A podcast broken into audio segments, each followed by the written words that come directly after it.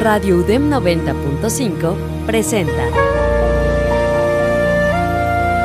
Sembradores de Vida. Un programa de reflexión y análisis de la palabra. Comenzamos.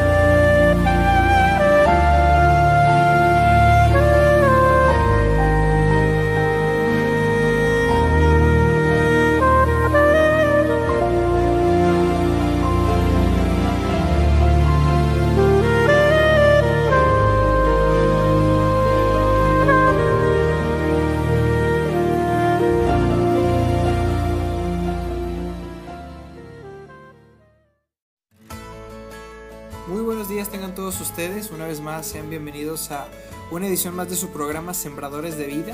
Espero a nosotros un gusto el poder eh, compartir, como decimos, un pedacito de su mañana con ustedes. Gracias a todos los que nos sintonizan aquí a través de Radio Dem 90.5, a través de sus carros, a través de sus estéreos en el radio o bien a través de alguna aplicación móvil.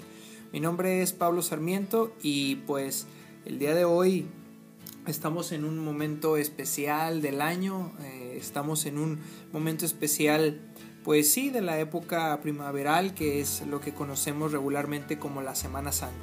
Ya incluso desde la semana, desde el programa de la semana anterior, pues habíamos estado platicando un poquito acerca de esto y como lo prometimos, dicen lo prometido es deuda, el día de hoy vamos a continuar hablando de esto.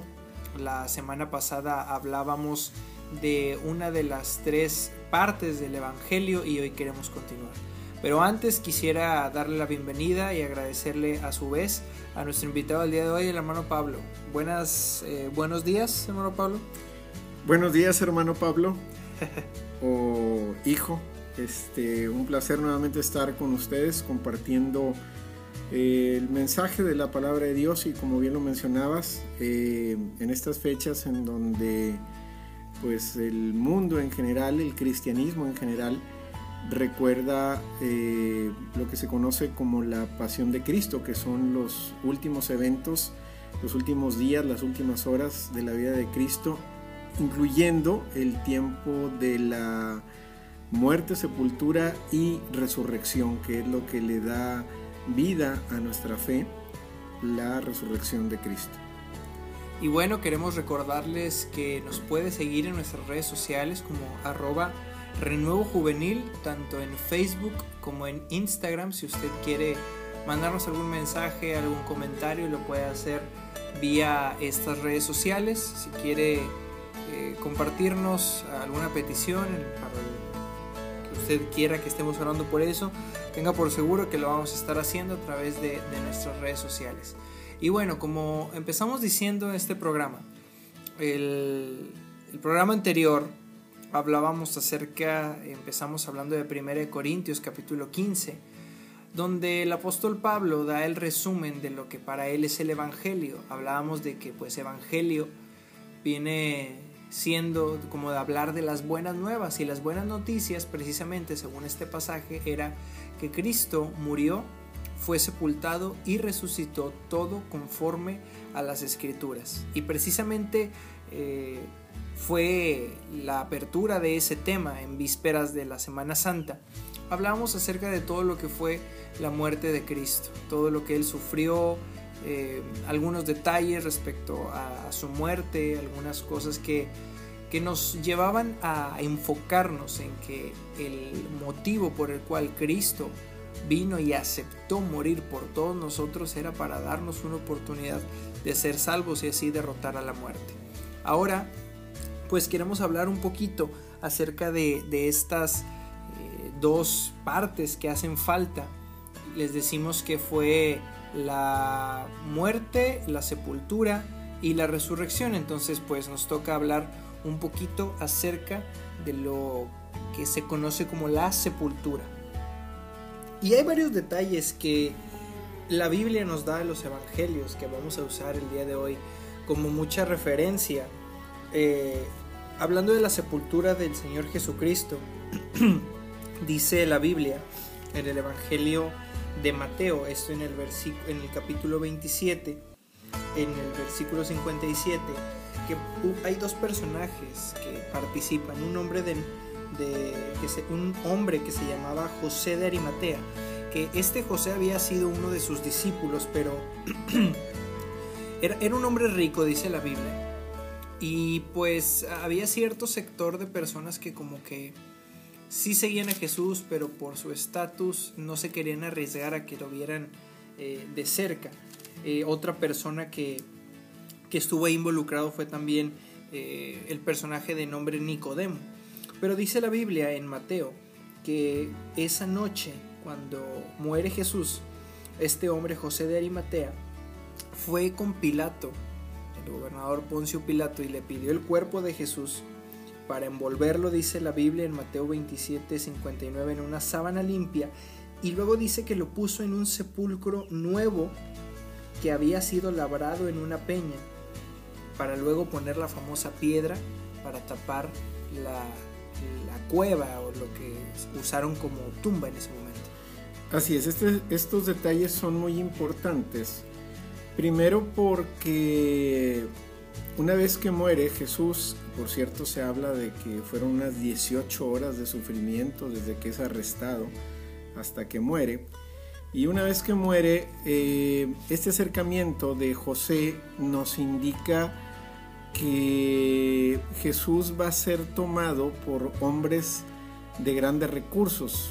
Obviamente lo acabamos de leer, que, él era rico pero también el lugar donde se dispuso su sepultura, y eso lo dice también en Isaías 53, que fue con los ricos, o sea, el haber tomado una peña que nunca había sido usada, que había sido labrada, pues es porque era un lugar importante. El solo hecho de que José haya podido llegar directamente con Poncio Pilato, pues no cualquiera iba con, con el gobernante. Y entonces e, e, eso nos indica una parte muy interesante de la forma en que iba a ser sepultado Jesús, porque esto tenía, o vamos a verlo, eh, tiene una repercusión muy importante a la hora de su resurrección. Eh, lo de la piedra tiene un significado especial que también lo vamos a ver en un momento más. Y pues como, como bien lo dices ahorita, si lo trajéramos o tratáramos de traducir al día de hoy, pues no cualquiera va con y tiene acceso a, gente como el gobernador, aquí hablando del Estado. O sea, solamente personas con, con muchos recursos o con una posición importante es que podían llegar hasta ese, hasta ese punto. Así es, es, es ese es exactamente el símil que podemos hacer. O sea, eh, Pilato era el, el, representante del gobierno romano que imperaba sobre los judíos en ese momento y José, como bien lo mencionabas y lo menciona la Biblia, pues era un discípulo, pero un discípulo de esos este, pues medio escondidos tal vez por el temor, tal vez por la posición, junto con Nicodemo, hombres importantes, pero que pues en la muerte se hacen presentes. Y a veces hay cristianos así que uno no sabe que lo son, pero que Dios los usa para ciertos fines muy interesantes y entre ellos el ejemplo de este hombre que pues yo creo que sí se arriesga en cierto modo al escarnio de los propios judíos, de los propios romanos, al acercarse al pedir el cuerpo de Jesús. Y después de, después de esta parte de la sepultura, o más bien yo creo que todavía lo podemos considerar como parte de... Porque luego el relato en Mateo, ahí mismo en el capítulo 27, nos dice que los principales sacerdotes, o sea, la gente que prácticamente se puede decir que crucificó a Jesús, van con Pilato y le dicen, oye, ¿sabes qué?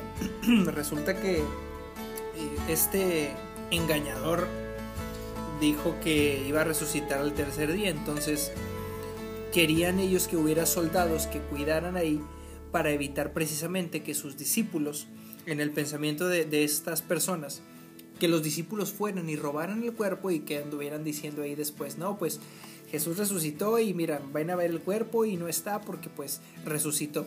Y eso era algo que ellos pues querían evitar.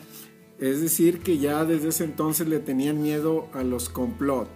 Este, dice el versículo 66 que fueron al sepulcro, pues ya las autoridades junto con los guardias dice que aseguraron el sepulcro y sellaron la piedra y pusieron a la guardia. O sea, efectivamente ellos le temían a este movimiento eh, de seguidores de Cristo. Todavía no se les llamaba cristianos en ese momento, eran los seguidores, eran los del camino. Eh, y temían que el tema de la resurrección fuera a, ver, fuera a ser perdón, una simulación y que el cuerpo va a ser robado. Y pues obviamente en, en un acuerdo entre las autoridades religiosas judías y las autoridades gubernamentales romanas, pues fue que pusieron eh, la piedra y, la sellaron y guardias para guardar la tumba, guardias que en un momento más vamos a hablar de ellos porque juegan un papel importante en la resurrección. De hecho, pues vamos a hacer la transición, ya hablamos, me gustaría decir que suficiente, pero realmente es muy poco. Eh, queremos aprovechar el tiempo para poder alcanzar ambos ambos puntos, pero precisamente este punto de los soldados, que ellos mismos eran los que estaban cuidando la piedra, al momento de que Jesús resucita, y nos vamos a brincar un poquito, ahorita pues obviamente daremos más detalles acerca de la resurrección y todo lo que implicó, pero resulta que pues el Señor sí resucita, la piedra es removida, y ahí mismo en Mateo, pero ahora en el capítulo 28, ya después de, de varios eh, cosas que, la Biblia narra, dice que los eh, tuvieron que venir con los soldados a sobornarlos básicamente, a decirle, oigan, ustedes tienen que decir que los discípulos vinieron y que ustedes se quedaron dormidos y que por eso se lo robaron y pues este, ahí les hicieron, eh, les hicieron la, la tranza, la trampa de haber, de haber recuperado el cuerpo. Dice la Biblia que pues incluso les ofrecieron cierta protección porque en este contexto histórico eh, eh, el, hecho de que hubieran robado el cuerpo bajo la guardia de estos soldados iba a implicar la vida, les iba a costar la vida, entonces ellos mismos les ofrecieron cierto tipo de protección eh, y nosotros vamos a tratar de convencer al gobernador que no les haga nada precisamente por lo mismo, porque no podían permitir que se dijese la verdad respecto a este asunto. Así es, ya desde aquel entonces vemos que la corrupción existía, que los sobornos existían, que los testigos protegidos existían, es decir, eh, como dice Eclesiastés, no hay nada nuevo bajo el sol. Y para justificar la resurrección, pues tuvieron que tramar esto de decir, ¿sabes qué? vamos a ponernos de acuerdo, aquí les va un dinerito, les ofrecemos protección y ustedes digan que los discípulos vinieron efectivamente y se robaron el cuerpo. Y eso implicaba, como bien decías Pablo, eh, que los guardias habían fallado en su trabajo y que pues eso les podía haber costado la muerte. Vemos en otros episodios en la Biblia, por ejemplo, cuando Pablo estaba preso, que también eh, pues un guardia temía por, por su vida debido a que se le estaban escapando los, los presos. Entonces, eh, es muy interesante ver cómo pues lo negativo siempre va a tratar de cubrir lo positivo, o sea, le va, le va a, restar o a tratar de restar credibilidad eh, en las cosas buenas que Dios hace por nosotros. Le van a tratar de dar una explicación lógica a las cosas que son milagros de parte de Dios. Y esto lo vemos desde el principio eh, y lo vemos hasta nuestros días como el mal trata de obstaculizar el bien. Y ahora, ahora si vamos al punto específico de la, de la resurrección, pues podemos hablar de detalles, podemos hablar de, de los personajes que, pues sí, vamos a dedicarle un poquito de tiempo a esto, de cómo narra la Biblia que el primer día de la semana vienen María Magdalena y la otra María que fueron a ver el sepulcro. Después eh, dice el capítulo 28 de Mateo que hubo un gran terremoto porque un ángel del Señor descendió del cielo y removió la piedra. Eh, al principio, y creo que lo habíamos, o quítale el creo, o sea, hace algunas semanas hablamos de mujeres importantes en la Biblia y uno de los ejemplos que mencionamos fue ese, que hubo mujeres que iban camino a, preparar o a ungir con especias aromáticas, con ciertas cosas, el, el cadáver de Jesús. Eso es lo que iban a hacer. Y por ir primero ellas fue de las, fueron de las que les tocó esta primer parte de ver la, la resurrección. Así es, son los primeros testigos oculares o con quien se tiene el primer diálogo de parte de el ángel del Señor que vino a remover la piedra. Si tú analizas, o si ustedes amigos que nos escuchan, analizan los cuatro evangelios, eh, nos dice que van las mujeres a ver el sepulcro, pero solamente en el evangelio de, de Mateo nos narra ese acontecimiento de que un ángel quitó la piedra en, el, en los otros tres evangelios, en Marcos, en Lucas y Juan, nos habla de que llegaron y encontraron removida, removida la piedra, pero no dice cómo, no dice quién. Y aquí es interesante porque, como lo decía hace un ratito cuando hablábamos de los guardias que estaban cubriendo la, sepultura o el, lugar donde estaba enterrado eh, el Señor Jesucristo, eh, aquí dice que los guardias se asustaron, no nos dice si vieron al ángel, pero dice que de miedo los, guardia, los guardias temblaron y se quedaron como muertos. A lo mejor no lo vieron, pero sí escucharon o vieron cómo se... No vieron al ángel, pero vieron cómo se movía la piedra. Entonces, pues eso les causó un, un pánico. Entonces, vemos que efectivamente los primeros testigos en, saber de la resurrección de Cristo, pues fueron estas mujeres. Insisto, lo, probablemente los, los guardias se dieron cuenta, porque inclusive en, lo que mencionabas Pablo hace rato, de que fueron a dar cuenta de lo sucedido, pues probablemente eh, dijeron que alguien o algo había movido la piedra y por eso tienen que cambiar la versión para una más conveniente de que habían sido los apóstoles. Sí, no, no. Nos podemos nosotros detallar un poquito la historia, uniendo, por así decirlo, ¿no? las cuatro partes o los cuatro relatos de los evangelios. Cuando vemos en el, en el capítulo 24, pero ahora del libro de, del libro de Lucas, eh, podemos ver que no da tantos detalles respecto a nombres, pero sí habla un poquito acerca de los diálogos, porque habla de que cuando las mujeres fueron a, ir a preparar el cuerpo y todo, eh, un ángel dice que les pregunta, ¿por qué buscáis al, entre los muertos al que vive?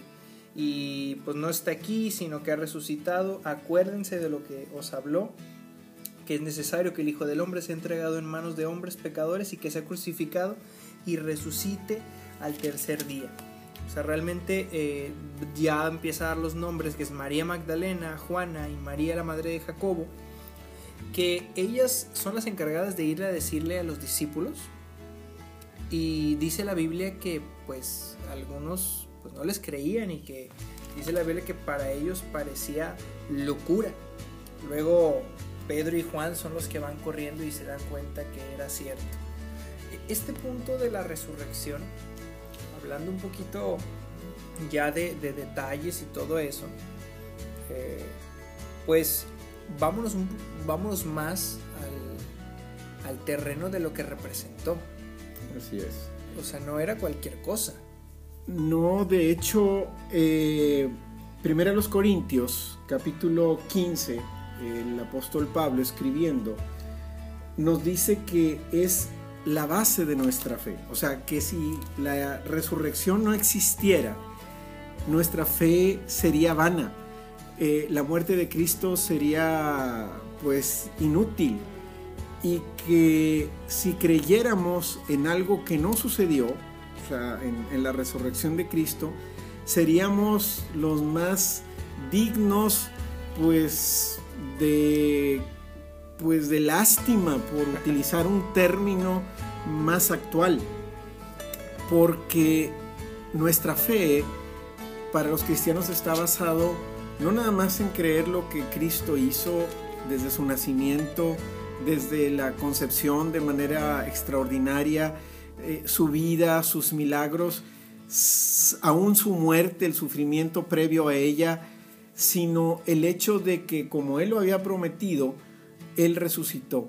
O sea, nosotros tenemos un Dios, un Dios vivo, un Dios de vivos, no un Dios de muertos, y que el mismo Señor Jesucristo en Juan capítulo 11, en el versículo 25, dijo, yo soy la resurrección y la vida, el que cree en mí, aunque esté muerto, vivirá. Estas palabras las dijo en el contexto de la muerte de su amigo Lázaro, pero aquí da una declaración contundente. En varias porciones el Señor se autonombra como el pan de vida, como el agua de vida, como el camino, la verdad y la vida.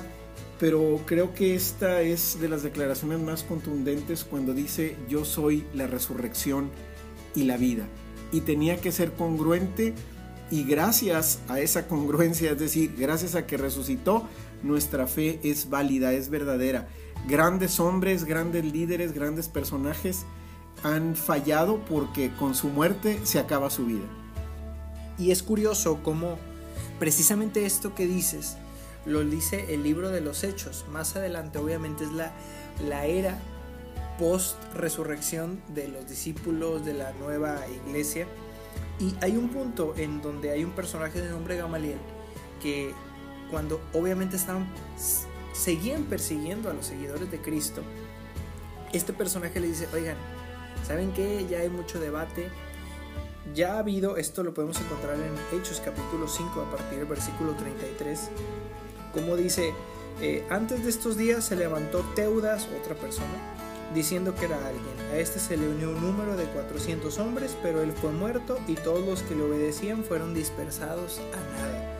Y luego dice, después otro, hubo otro que se llamó Judas el Galileo y llevó en pos de sí muchos, pereció también él y todos los que le obedecían fueron dispersados. Y les termina diciendo, o sea, si esto realmente es carnal, es de una persona, porque los fariseos y todos ellos pensaban que lo de Jesús era algo no divino, por así decirlo. Y, lo que Gamaliel les dice, ¿saben qué?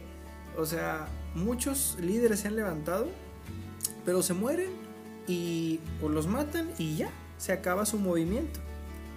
En este caso, pues déjenlos, porque ya, ya Jesús ya murió, probablemente se va a acabar. Y si no, dice el versículo 39, 5.39 de Hechos, mas si es de Dios, no la podréis destruir, no seáis tal vez hallados luchando contra Dios. Así es. Eh, y esto tiene sentido porque en aquella época ya había un movimiento conocido como los saduceos, que ellos no creían en la resurrección. Y como Jesús ya había predicado, ya había hablado acerca de este tema, pues lo cuestionaron. Oye, pues qué onda aquí con este tema, qué va a pasar cuando resucite uno que se casó, pero se, le, se murió y luego se casó el hermano y se, se murió el hermano y luego el otro, porque era una costumbre judía. Y, el tema era bastante irrelevante, pero era más bien para cuestionar a Jesús con respecto a la resurrección. Y Jesús termina diciéndoles, eh, el versículo 22 del capítulo, perdón, versículo 32 del capítulo 22 de Mateo, yo soy Dios, el Dios de Abraham, el Dios de Isaac, el Dios de Jacob. Dios no es un Dios de muertos, sino de vivos. Entonces, eh, los hombres, insisto, pues han luchado por el bien del mismo hombre, en lo moral, inclusive en lo material, pero su vida ha tenido un límite. Para nosotros afortunadamente, nuestro líder, eh, a quien seguimos, que es a Cristo, Él no murió, Él no se quedó en una tumba, no se quedó en un monumento, Él sigue vivo y es en el que creemos. Dice la Biblia que Él venció al imperio de la muerte. Cuando Cristo resucita, no nada más fue un milagro de ver a una persona caminando entre ellos una vez más, sino que realmente marca una diferencia en la historia del hombre porque a través de vencer a la muerte, Cristo satisfizo el sacrificio necesario para que nosotros pudiésemos tener entrada al Padre. Y déjenme decirles algo. Ahora que pues obviamente se conoce como el Domingo de Resurrección por ser el, como dice en los relatos, el primer día de la semana, después del, del día de reposo. Cuando hablamos del domingo de resurrección, pues sí, generalmente las personas llegan a recordar pues a Cristo, hay representaciones eh, pues famosas si se puede decir así, ¿no? La de, la de Iztapalapa. Iztapalapa, sí es. Hay representaciones, es un suceso que es recordado a través del mundo entero. Sin embargo, algo que nosotros tenemos que tener muy en cuenta y tenemos que guardar mucho en nuestros corazones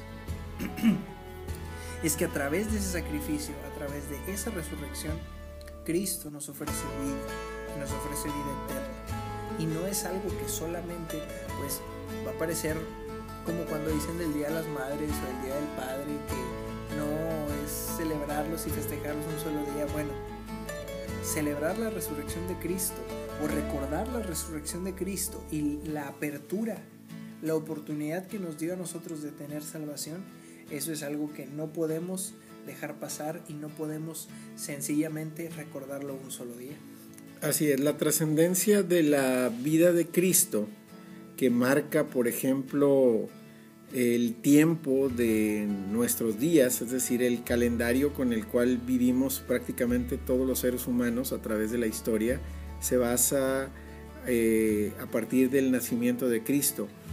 Pero la fecha de la muerte de Cristo al margen de la fecha exacta, porque también hay arqueológicamente hay algunas dudas, eh, trasciende más allá y si se dan cuenta, no hay una fecha específica. La celebración de la Semana Santa se mueve con respecto ahí a movimientos a, este a, las etapas de los cambios de estación que es un tema también muy interesante.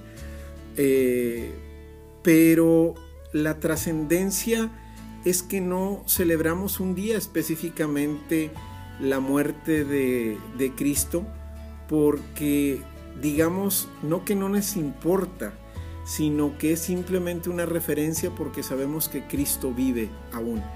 Y eso es lo más importante. Y como cristianos, como bien decías Pablo, no es algo que vamos a estar celebrando una vez al año o en una ocasión especial. Es lo que le da el sentido a nuestra fe. Reitero las palabras de Pablo, seríamos los más dignos de lástima si esto no existiera. Pero como existe y como dice el apóstol Pedro, es la, la salvación basada en la fe en que Cristo resucitó, es la que le da sentido a nuestra vida. Y bueno, queremos agradecerles a todos ustedes. Esperamos que esta reflexión eh, no, como dijimos ahorita, no quede nada más en, ah, pues es la Semana Santa, sino que realmente podamos ir a buscar el origen, ir a encontrarnos con ese Jesús que resucitó y que nos ofrece vida el día de hoy, porque resucitó y pues creemos en un Dios vivo. Así es. Ojalá que no nada más se quede en un pensamiento, sino en una acción. Ojalá que tú puedas tener a Cristo en tu corazón. Ahí vive, ahí quiere vivir. Muchas gracias a todos por habernos eh, sintonizado el día de hoy. Recuerde, estamos eh, a través de Radio DEM 90.5 y este fue su programa, Sembradores de Vida.